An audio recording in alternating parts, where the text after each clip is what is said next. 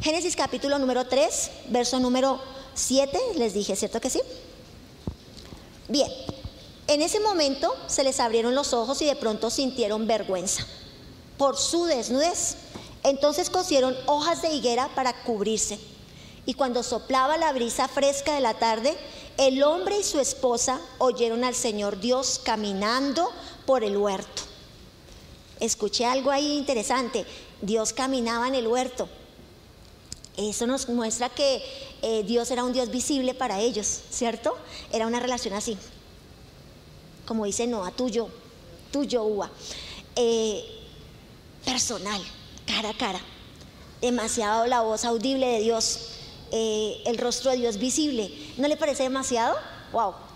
Uno nomás siente como el toque de Dios y empieza de unas a llorar, es quebrantado, es una cosa impresionante. Ahora imagínate ver a Dios por Dios. El nivel entonces de Adán y de Eva era diferente, ¿cierto?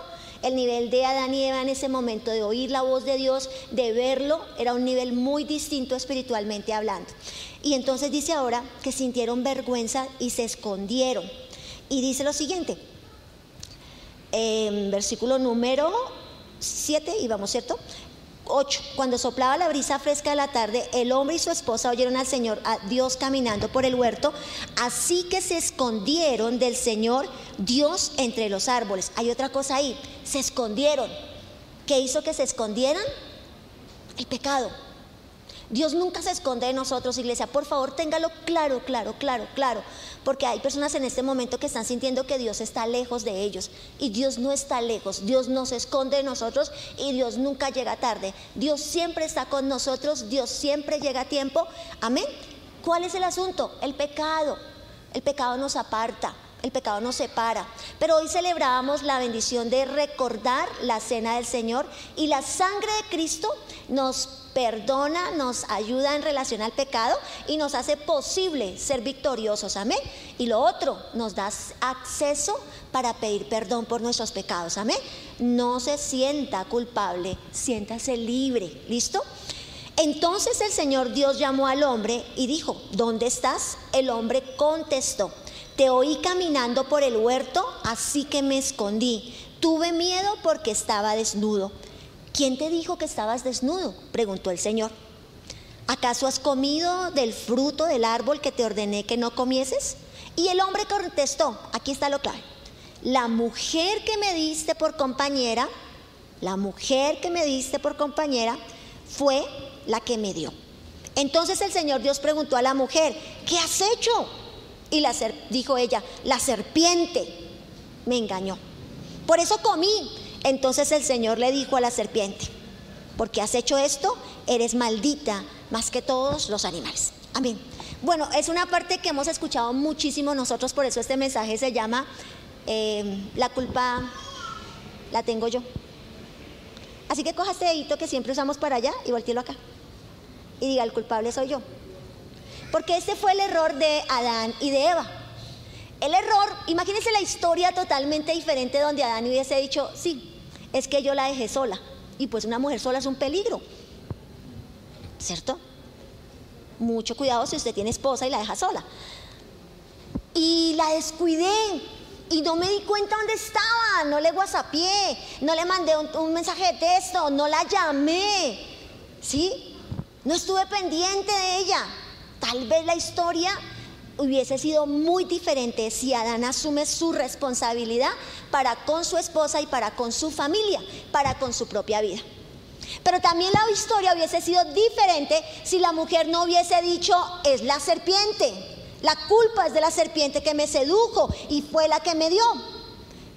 Y tal vez hubiese sido otra situación muy distinta. Yo creo que casi la mayoría de los que estamos aquí tenemos hijos y lo que uno más anhela de sus hijos en ciertas etapas cuando son tan mentirosos, mentirosos, mentirosos, porque hay muchachos que tienen sus etapas, o sea, casi que todos, donde mienten por todo. Y entonces, si el hijo, uno lo que más desea es, ¿quién rompió esto? Y que el muchacho diga, fui yo. Uno dice, tengo el hijo perfecto. Es lo más. Pero normalmente en nuestra naturaleza, no solo la de nuestros hijos, sino, sino la de nosotros mismos, buscamos a quién culpar. Y ese tipo de cosas las estamos viviendo nosotros en las diferentes esferas familiares, espirituales, ministeriales, eh, políticas. En este momento la culpa es de acá, la culpa es de allá, la de la derecha, el de la izquierda, ¿cierto? La culpa es de X político, la culpa es de este político, la culpa es de aquí. Y estamos buscando a quién culpar.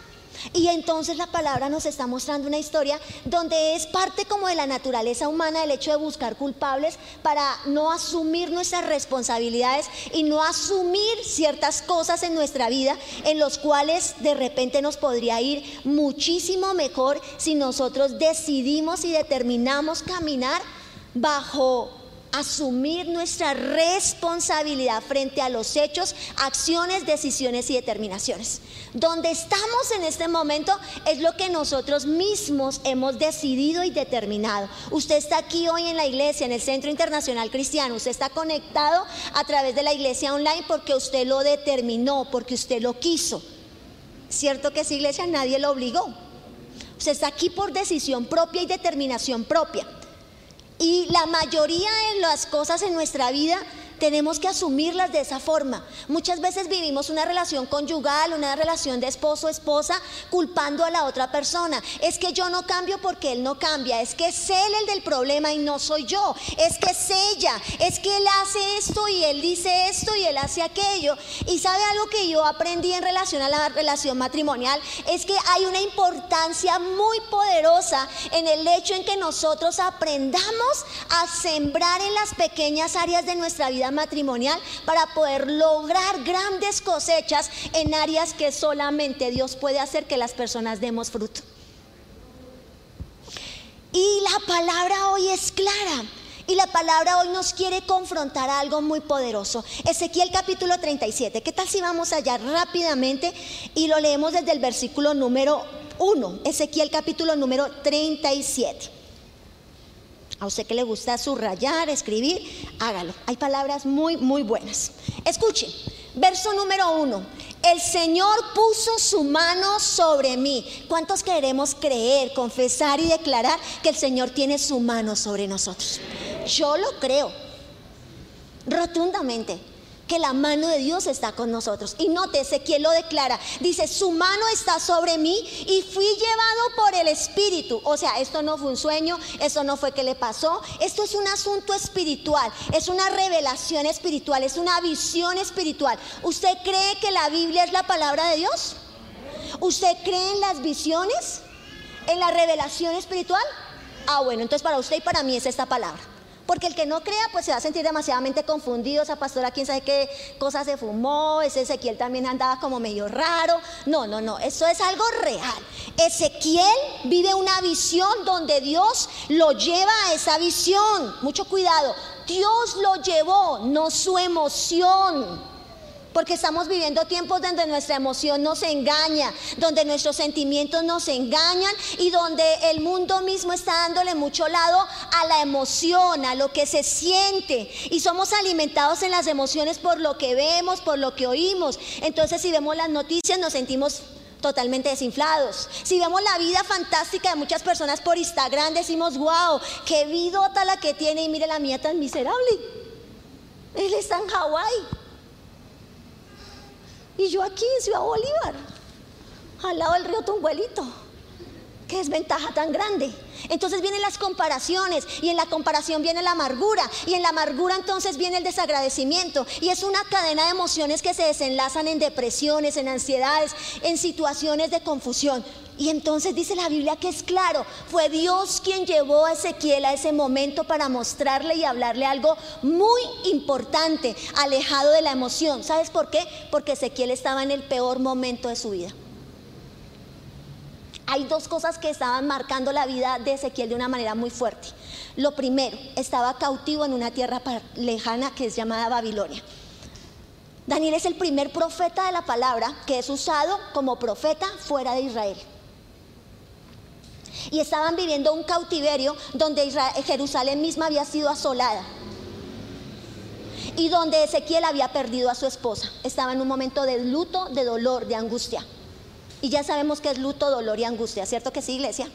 No solamente tenía un luto y dolor por su vida personal, familiar, emocional, sino había un luto por su nación. había un dolor por su nación. La nación estaba siendo saqueada, estaba viviendo un cautiverio. Babilonia se había venido y había, eh, se había enseñoreado sobre ellos. Y se estaban llevando la gente eh, más joven, los más inteligentes, los más entendidos. Dentro de ellos se, se llevaron a Daniel, ¿se acuerda? Esther también fue parte de un cautiverio. Y donde esas personas que eran eminentes entonces eran utilizadas en aquellas naciones. Era un momento muy fuerte, se parece al momento que estamos viviendo. Y en ese momento que estaba viviendo de pérdida, de dolor, de angustia, de perder su esposa, de perder lo que tenía en su nación, eso no es fácil, iglesia. No es fácil. Mucha gente se está yendo porque ya siente la desesperanza en nuestro país. Mucha gente está pensando, el que tiene una visa para otro lado, está pensando hacer maletas y salir corriendo.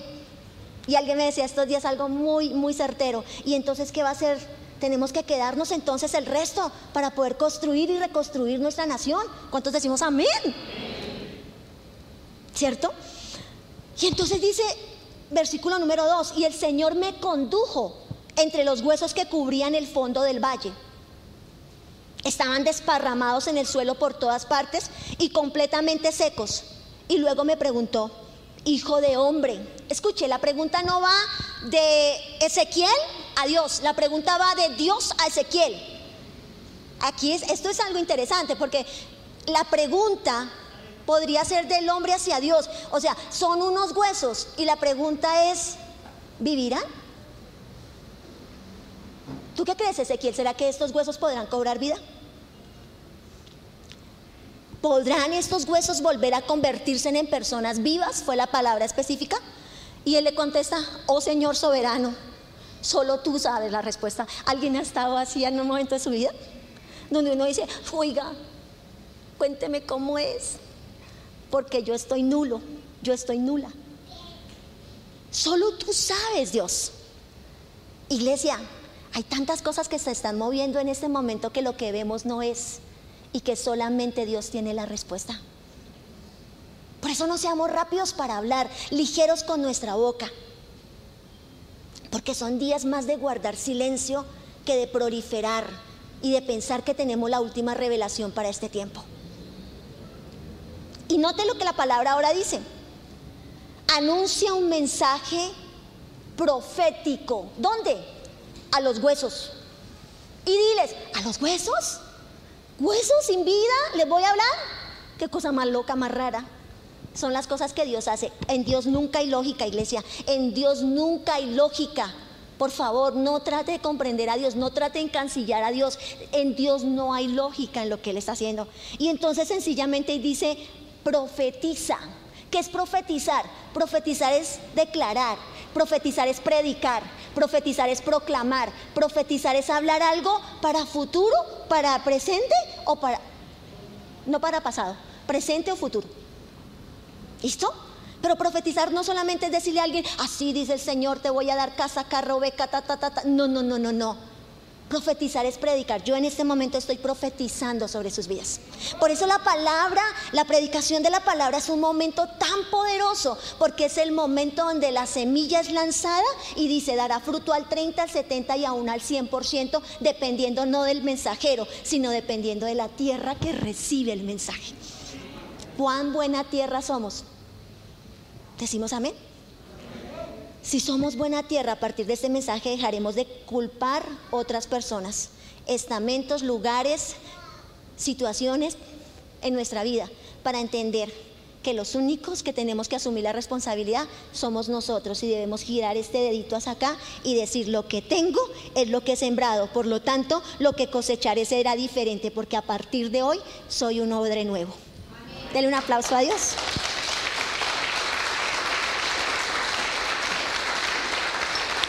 Amén.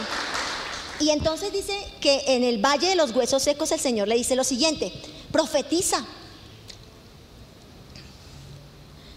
Ahí me gusta mucho, me vuelvo, versículo número 3, cuando le dice, volverán a convertirse en personas vivas. Convertirse es muy clave allí.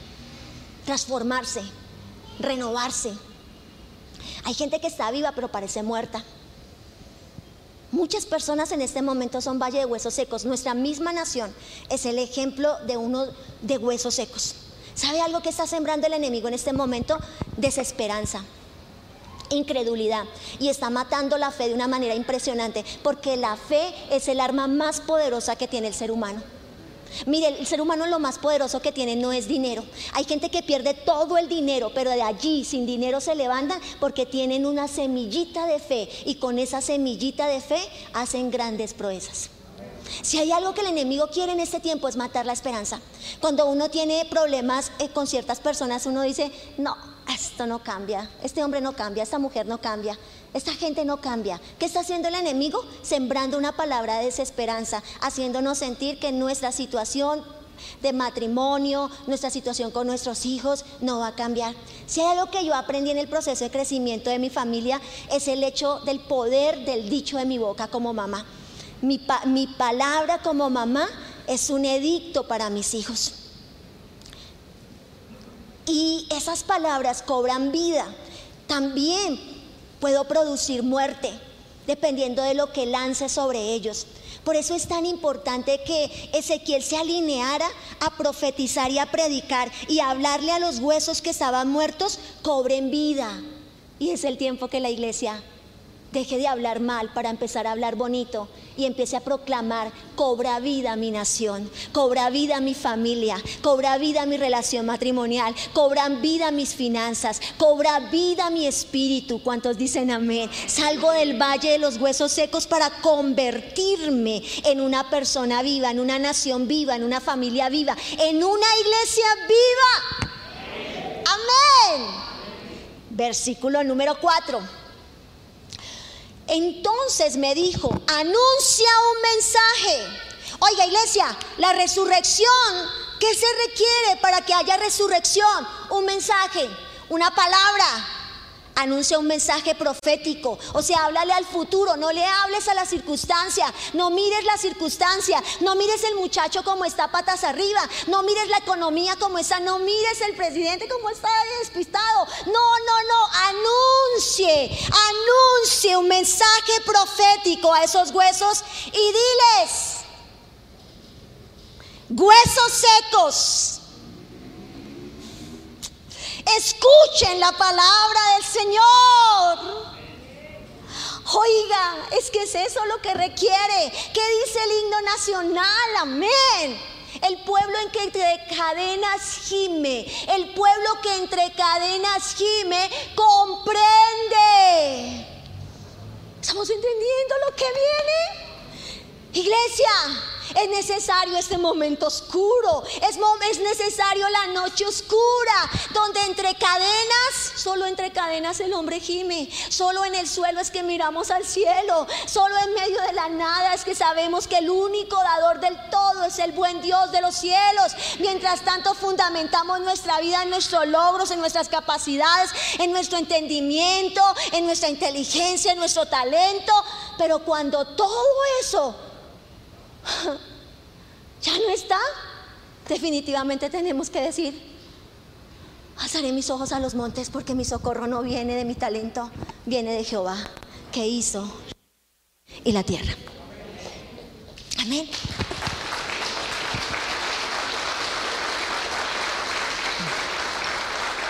Anuncia, ¿qué tienes que anunciar hoy para tu nación? ¿Qué tienes que anunciar sobre tus hijos? ¿Qué tienes que anunciar sobre tu familia? En una etapa de, una de mis hijas, siempre que hablábamos, yo le decía lo siguiente, hablábamos, me contaba el chisme, el cuento, nos poníamos al día y al final de la conversa le decía, recuerda una cosa, la paga del pecado es muerte, mas la dádiva de Dios es la vida eterna. Eh, parecía demasiado acusador y demasiado pastoral y como muy evangélica la vaina, ¿cierto? Y como que, qué pereza esa mamá tan cristiana que me tocó a mí. Pero quiero decirle que a la fecha, cada palabra que Dios pone en el dicho de la boca de una mamá es tan poderosamente efectiva que ella cobra vida sobre los huesos secos. Amén. Estorbe el camino de sus hijos, no con su alegadera, cantaleta y fastidiosadera, con la palabra, que ella es poderosa para vencer fortalezas. ¿Qué es lo que tienes que hablar en este tiempo? ¿De otro? Echarle la culpa a tu esposo, a tu esposa, al presidente, a Julano, a Sutano, al que no te dio el trabajo, al pastor, a la pastora, al líder, porque eso es lo que está haciendo la gente. La gente está desacreditando la iglesia donde el culpable es el pastor, donde el culpable es el líder, donde el culpable es Julano, la iglesia es culpable, Julano. Iglesia, ¿qué es lo que tenemos que estar hablando? ¿Qué es lo que tenemos que estar diciendo? Buscando culpables. La palabra es clara y nos dice, hoy levántate Ezequiel, profetiza la palabra, háblale a los huesos secos y anúnciales un mensaje. Mire lo que dice el mensaje. Huesos secos, escuchen. Mire, cuando leo este pedacito me estremezco porque lo siento tan fuerte sobre mi nación. Lo, lo, siento tan fuerte sobre nuestras familias, sobre nuestros hijos, sobre nuestros jóvenes y escuchen la palabra de Dios. Yo sé que estamos a punto de que se produzca algo mucho más grande de lo que Colombia ha vivido en un pasado, porque la gloria postrera de esta nación será mayor que la primera. ¿Sabes por qué? Porque esa gloria estará fundamentada en el temor al Dios de los cielos. El pueblo en que entre cadenas gime comprende, comprende. ¿Qué comprende la novela? ¿Qué comprende el discurso del político de turno? Comprende las palabras del que murió en la cruz. ¿Qué necesitamos para Colombia? Que nosotros como pueblo entendamos, comprendamos, se nos revele, se nos quite el velo de la ignorancia, que se nos quite el velo de la esperanza en el hombre, la confianza en el hombre, de la seguridad en el hombre, de estar culpando a otros, de decir es porque yo nací en Ciudad Bolívar que yo soy pobre, mísero y no puedo. No. Aleluya. Aquí hay un ejemplo muy grande. Carolina Obando nació allí arriba en Potosí en un barrio que era sencillamente de invasión, hoy en día ya es un barrio organizado. Pero allá en una casita sencilla, pequeñita, creo que una sola habitación era lo que entregaban, y de allí nació la mujer que es hoy en día. Esposa, mamá, profesional, una mujer con un ministerio. Porque, ¿sabe algo? Hay gente que le crea la circunstancia y se mueve en la circunstancia, pero hay otros que decidimos creerle al propósito. Amén. ¿Quién podría decir que un muchacho de 17, 18 años, William, podría estar jugando en Portugal? Cuando esa familia tenía que hacer rifas para poder comprar unos guayos de 500 mil pesos que en el primer baile se dañaban. ¿Cierto?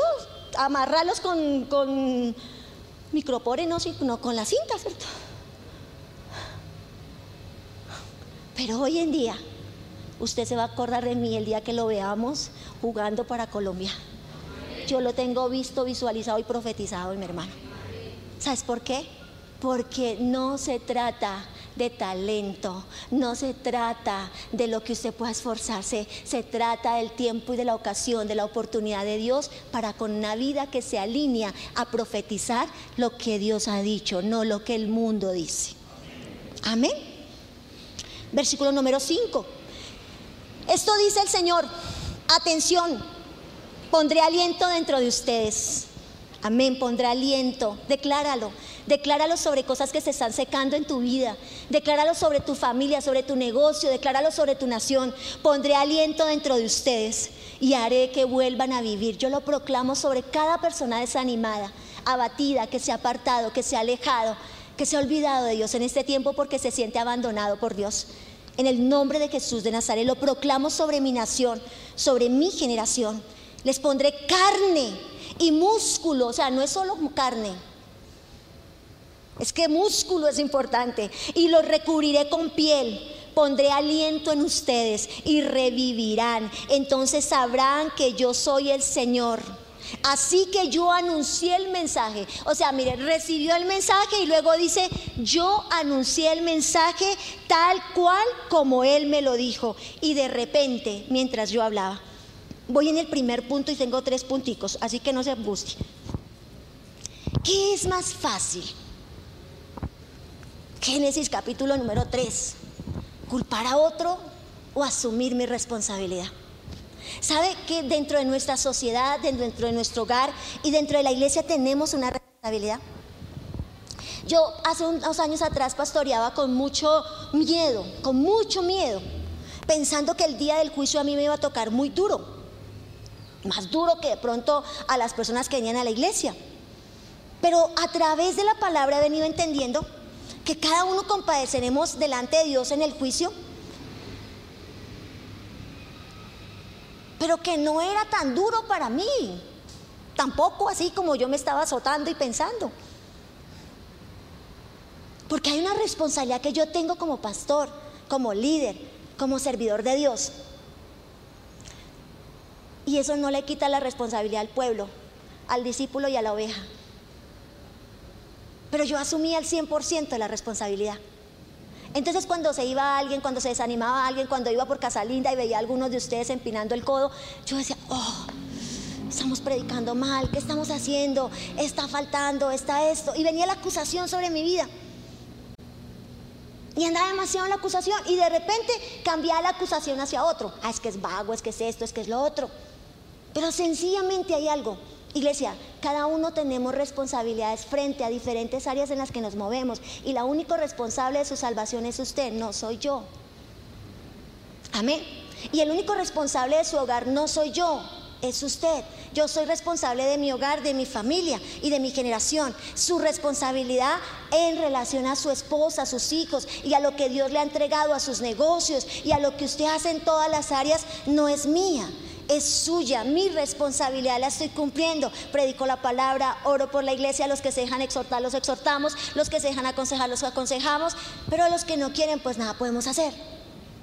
Y aquí había un problema.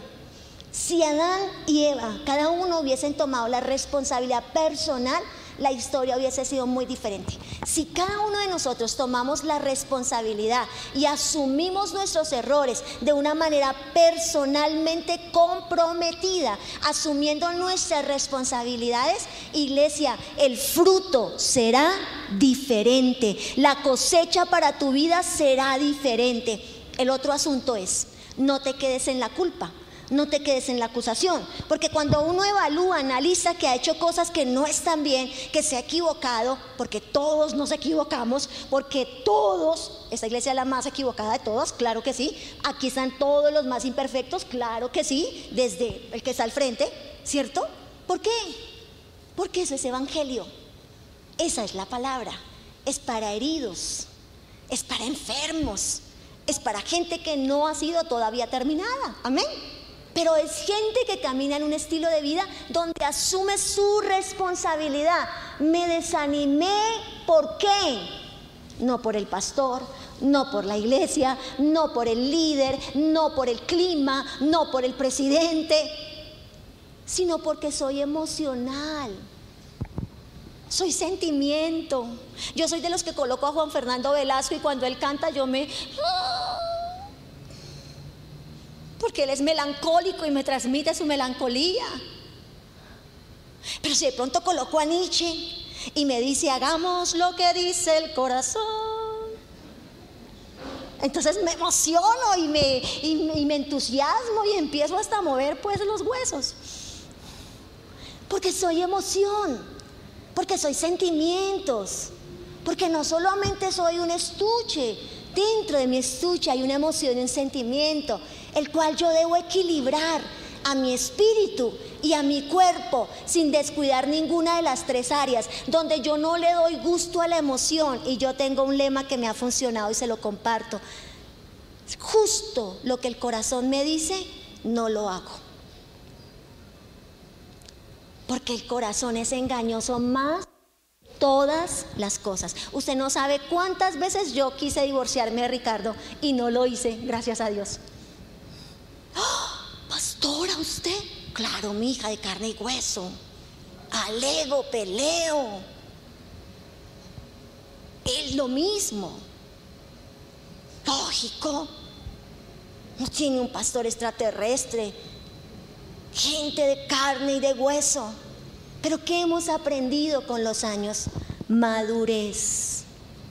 Asumo mi responsabilidad lo hice mal, no debía haber dicho esto, perdón, no estuvo bien. Y cuando yo lo asumo, puedo cambiarlo. Cuando yo digo es mi culpa, es fácil cambiarlo. El problema de no poder modificarlo es el hecho de que no asumo, de que me equivoqué, de que fue un error. Cuando me hago terco y la palabra dice, antes de la caída viene la altivez de espíritu. Número dos, no vivas en la culpa vive en la transformación y en la renovación. Porque religión dice, por mi culpa, por mi culpa, por mi culpa y por mi culpa. Y por mi grandísima culpa, también dice así, ¿cierto que sí? Ya se nos olvidó también el, el discurso. Pero por mi culpa. Y te dejan la acusación. Pero la palabra que dice, de modo que si alguno está en Cristo, nueva criatura es. Las cosas viejas pasaron, he aquí todas son hechas nuevas. Recibe el perdón de Dios. Nos equivocamos, fallamos, pero no vivas en la culpa. Vive en la transformación, vive en la renovación, vive en lo que Dios tiene para ti hoy. Hoy es un día nuevo, hoy es una oportunidad nueva. Estás en vida y si estás con vida quiere decir que hay propósito de Dios contigo. Entonces eres moldeable, modificable, cambiable, transformable. Recuerda algo. ¿Con qué nos comparó el Señor? ¿Con una vasija de oro, de porcelana? Con vasijas de barro. Eso habla de ser moldeables, transformables. Pero también la vasija de barro no es algo que uno diga, Uy, entre una vasija de barro y una de porcelana me llevo la de barro porque a mí me gusta el barro. No, es algo que de pronto a los ojos no tiene valor. ¿Y qué dice la palabra? ¿Qué es lo que dice? Porque lo vil, porque lo menospreciado del mundo escogió Dios. ¿Para qué? Para avergonzar a lo fuerte, a lo sabio. Entonces no se trata de esconder los errores, no se trata de esconder las debilidades, no se trata de participar en una iglesia para volverte un hipócrita, un mentiroso y ser alguien que tú no eres. ¿Cuántos dicen amén? De pronto el, el mensaje no gusta mucho. Porque la idea que tenemos de cristianismo o de religión es una idea en la cual entre la cara se vea más santa, es que es espiritual. Ay, tan bonito que ora. Ay, cómo ayuda, es muy espiritual. ¿La Biblia da un termómetro para decir que alguien es espiritual? Yo estuve buscando todos estos días porque he sido inquietada por eso porque noto un pueblo muy fácil de engañar. Noto un pueblo que le gusta el engaño. Si tú abres una iglesia donde se venda la espiga, el vino, la, aceite, la esta, la ya, el, dedo gordo de, Jesús, un pedacito de la cruz de Cristo, se llena. La gente le gusta el engaño. La gente le gusta la mentira y como en cierta manera la brujería. Pero si tú predicas un evangelio como este, ya no hay tanto gusto, porque a la gente le gusta vivir ese tipo de ocultismo. Pero yo estoy hoy predicando a una iglesia sabia, a una iglesia entendida, a un pueblo que le gusta pensar, ¿cuántos dicen amén? A un pueblo que es inteligente, a un pueblo que no vive una, una religión, sino que quiere vivir una relación donde entre más lo conoces quieres conocer más de Él porque sientes que todavía te falta mucho más de Dios en tu vida. Amén. Entonces no, no vives en la culpa y como no vives acusándote, entonces tampoco vives buscando en qué cosas esconderte para guardar tus falencias. Alguien, eh, acá en la iglesia pasó una situación, no empiece pues con el don de la sospecha a saber quién fue, pero pasó una situación donde se descubrió algo, ay, pues fuerte, ¿no? Al final la Biblia no clasifica el pecado, ¿cierto? Mentiroso, fornicario, adúltero, es lo mismo. Ladrón.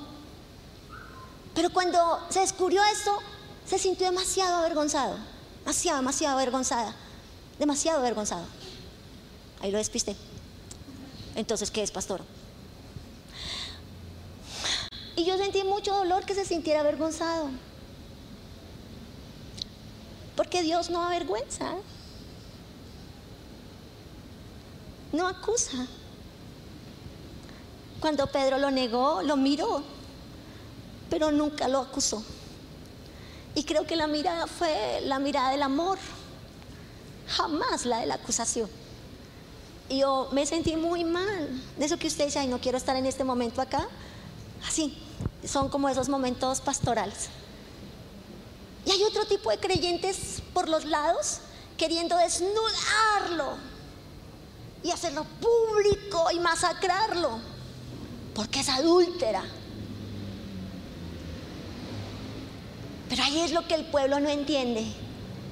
El que es pastor protege y el que es pastor cuida. de no ser apedreado.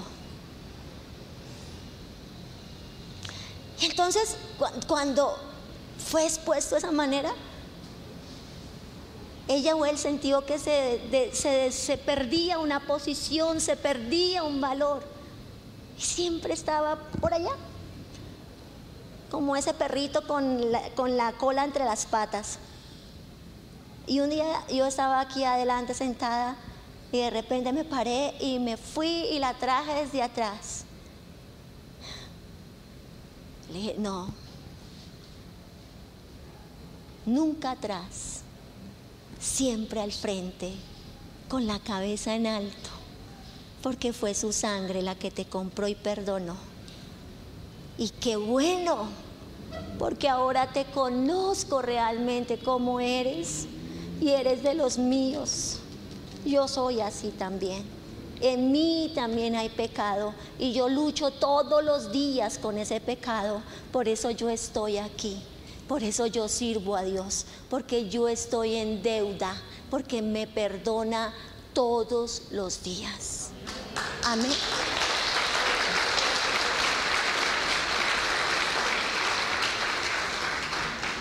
No culpe no acuse, pero tampoco se azote y se mate y se destruya usted solo. Y oiga, no, porque eso es lo que el diablo busca. El acusador de los hermanos es Satanás. Ni acuse a otro, ni se culpe a usted mismo. Sea usted mismo. Amén. Mira, la debilidad es la mayor fortaleza. La debilidad, nuestros miedos, nuestros temores, las cosas que hay en nosotros horribles y feas y que la gente usa para acusarnos, son las cosas que Dios más usa. El poder de Dios se perfecciona en nuestra debilidad, en nuestra lucha. No pretenda venir a una iglesia a esconderse. Venga a una iglesia a sanarse, a liberarse, a ser usted, a ser auténtico. Amén. Hace años atrás venía un muchacho acá a la iglesia y venía vestido de mujer y no era no era gay. Le gustaba la ropa chica. Así hay gente. ¿Cómo hay gente que le gusta la ropa de hombre? Así hay gente. Y, y, la iglesia era chiquita, teníamos un salón tal vez para 50 personas. Y los eruditos de la iglesia decían que por qué los dejábamos entrar que por qué lo dejábamos entrar. Y los compañeros de él, pues parecidos a él. Y la novia de él, pues más chiflada que él todavía para andar uno con un hombre vestido de mujer. Pero sabes, eso es Dios. Y esa es la gente en la que Dios se glorifica de una manera sobrenaturalmente contundente. La gente que es real con Dios. Amén. La gente que no esconde yo iba en un carro con alguien, eh, con una persona que está, eh, pues, cristiana, discípulo. Pasó algo muy chistoso porque se metió, estábamos aquí justo en el semáforo, entonces cambió el semáforo y se lanzó al frente. Y al frente era contravía. Entonces se nos vino el otro carro, ¡pum!, de frente. Y esa persona de una vez dijo, ¡Uy! Menció la madre, la madre y la remadre y todas las madres. Y luego me dice, ay, tantas por tantas, perdón, pastora. Yo me reí mucho. Y alguien podría decir, uy, qué mediocre, qué liviana la pastora reírse de la vulgaridad. Iglesia, eso somos. Esa es la verdad de muchos de nosotros que aún no se han superado groserías, vulgaridades, que aún no se han superado cosas de nuestra vida. ¿Eso nos descalifica? Todo lo contrario, eso nos califica para buscar a Dios. ¿Por qué no has logrado ser libre de esa área de tu vida? Porque la estás escondiendo, porque la estás ocultando. Sácala a la luz, desenmascara a Satanás en tu vida, porque él usa ese escondidijo en tu vida para tenerte esclavizado a él. Es así de sencillo. Mi esposo duró un año sobrio recién convertido. Al año se cayó un totazo muy fuerte, se emborrachó, se requete emborrachó, se trabó, bueno, de todo lo que encontró por el camino se lo probó, se lo comió, se lo untó y se dio un golpe muy duro. Pastor llegó a la casa, lo abrazó y lo dijo, vamos para adelante, ahora sí sé quién eres. Y a mí me quedaron, las palabras me quedaron ahí, ahí, ahí, ahí, ahí, ahí, ahí. Porque Ricardo oraba, ayunaba, predicaba, daba testimonio, cargaba los instrumentos de la iglesia. ¿Qué hacía? ¿Qué no hacía? Pero realmente el pastor no sabía qué problema había. Por lo tanto, no podía ser la verdadera respuesta. Primera y última caída porque cuando tú eres quien eres, entonces sencillamente el diablo no tiene señorío, estás en el momento para ser libre. Así que no te culpes, porque la culpa hace que tú te ocultes que te ocultes, que te ocultes de cosas en las, cuales llevas años. Entonces empiezas a culpar a otros, empiezas a señalar la iglesia, empiezas a decir, me voy de la iglesia porque no es espiritual, me voy de la iglesia porque no, el pastor, porque X, porque Y, porque Z, porque me queda cerca, porque me queda lejos. Y yo quiero terminar este número 3 que sigue y es decirte que debemos ser los mismos aquí, afuera, dentro, donde sea, ser los mismos y buscar la identidad es en Dios, no en el hombre. Buscar nuestro ejemplo, nuestra inspiración, motivación en el buen Dios de los cielos. La ventaja en Dios no está en la riqueza, está en tu debilidad. Fue allí donde se vuelve su mayor fortaleza, así que no necesitas esconderte más. Esas grandes debilidades son las que Dios va a usar de una manera contundentemente poderosa. Si hay áreas en tu vida donde no has superado, si hay situaciones en tu vida que necesitas confesar, declarar, hazlo hoy, muéstrate como eres, porque sabes algo, es necesario. ¿Para qué? Para lo que viene para el momento más glorioso de tu vida, para lo que Dios ha declarado en el libro de Ezequiel. Cuando tú reconoces tu debilidad, tú eres un más que vencedor. Tú eres un más que vencedor. Cuando tú dices, sí, soy yo, el problema soy yo, el asunto soy yo, el hogar no funciona, es por mí, la situación se dio por mí, entonces tú empiezas a recibir la más grande fortaleza de Dios. El problema de las deudas soy yo, el problema de la situación soy yo. Entonces Dios empieza a meter su mano en una vida auténticamente transparente porque es barro moldeable para que la experiencia del poder de Dios sea de Él y no de nosotros. Tenemos un tesoro donde? En una vasija de barro. ¿Me parece increíble que alguien guarde un tesoro en una vasija de barro? ¿Sabe? Esta iglesia no se formó por tomar creyentes de otros ministerios. No hay fórmula para la manera en la que Dios fundamentó esta iglesia, ni en la forma en la que hemos sobrevivido como iglesia. Muchos han apartado en este tiempo, muchos no han vuelto. ¿Pero sabe algo? ¿Por qué seguimos en pie? Porque predicamos bonito, porque somos santos, el pastor y yo solo oramos y ayunamos todos los días de nuestra vida y en la noche cada uno se va a camas separadas para no pecar. No, iglesia, eso no existe, eso no es real. Las personas que los lideran son personas común y corriente que les da COVID también que lloran, que ríen, que pasan debilidades, situaciones, que sus hijos no son perfectos, que sus hijos también pecan, que se caen, como cualquiera de ustedes, con batallas, con luchas, pero que no pasamos aquí al frente a contárselas porque nuestra tarea no es contarles tristezas, sino impartir fe. Amén. Entonces no le contamos las derrotas, le contamos cómo ganamos las victorias, porque ni una sola hemos sido avergonzados porque Dios es Dios de victoria. Por eso la dependencia no puede ser de otro. Alguien me dijo esta semana, esa iglesia está en pie por usted, porque usted es muy espiritual. Yo dije, no, no le contesté nada, solo callé y pensé para adentro. Y dije, ¿de parte de Dios o de parte del diablo? Y empecé a analizar qué es ser espiritual. Yo no puedo concluir en otra cosa, iglesia, que ser espiritual es obediencia. Que ser espiritual es obedecer sencillamente. Orar, ayunar son habilidades espirituales. ¿Y sabe por qué lo hago? No porque sea buena para orar, todo lo contrario, porque es mi mayor debilidad. Es mi mayor debilidad. Dime de qué te jactas y te diré qué padeces. Hay gente que le dice a uno, yo soy súper sembrador, dadivoso, generoso.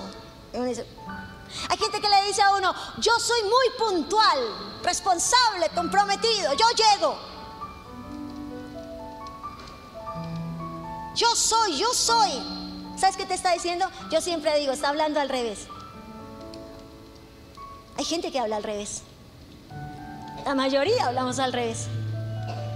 Dime, ¿qué te jactas? Yo tenía una compañera ministerial, una pastora, y, me decía, yo te llego puntual, tranquila, tú no te preocupes. La cita era a las 7 y eran las 10 y yo todavía estaba sembrada esperándola. Y a las 10 y media, casi 11 llegaba, ay, si vieras lo que me pasó. Ella mataba a la mamá, a la abuelita cada rato con tal de quedar bien. Dime de qué te jactas y te diré qué padeces. Cuidado porque la boca es un cuchillo demasiado profundo para nosotros mismos. Amén. Por eso ojo con culpar, ojo con estar acusando a otros, ojo con estar pendiente de la vida de otros. Instagram y esas cosas muestra la vida fantástica. Usted nunca ve una señora, una chica de ese recién levantada, apenas los ojos abiertos. Usted incluso se decepciona cuando nos ve en persona, porque los filtros son una bendición de Dios. pero un cuchillo terrible también. ¿Saben? La gente en este tiempo vive de la imagen, de la fachada, porque el mundo quiere imagen y fachada. Pero en Dios se trata de transparencia, de ser quienes somos. Y yo estoy segura que esta iglesia no sigue en pie por mis rodillas, esta iglesia sigue en pie porque hay propósito de Dios para con ella aquí en la tierra.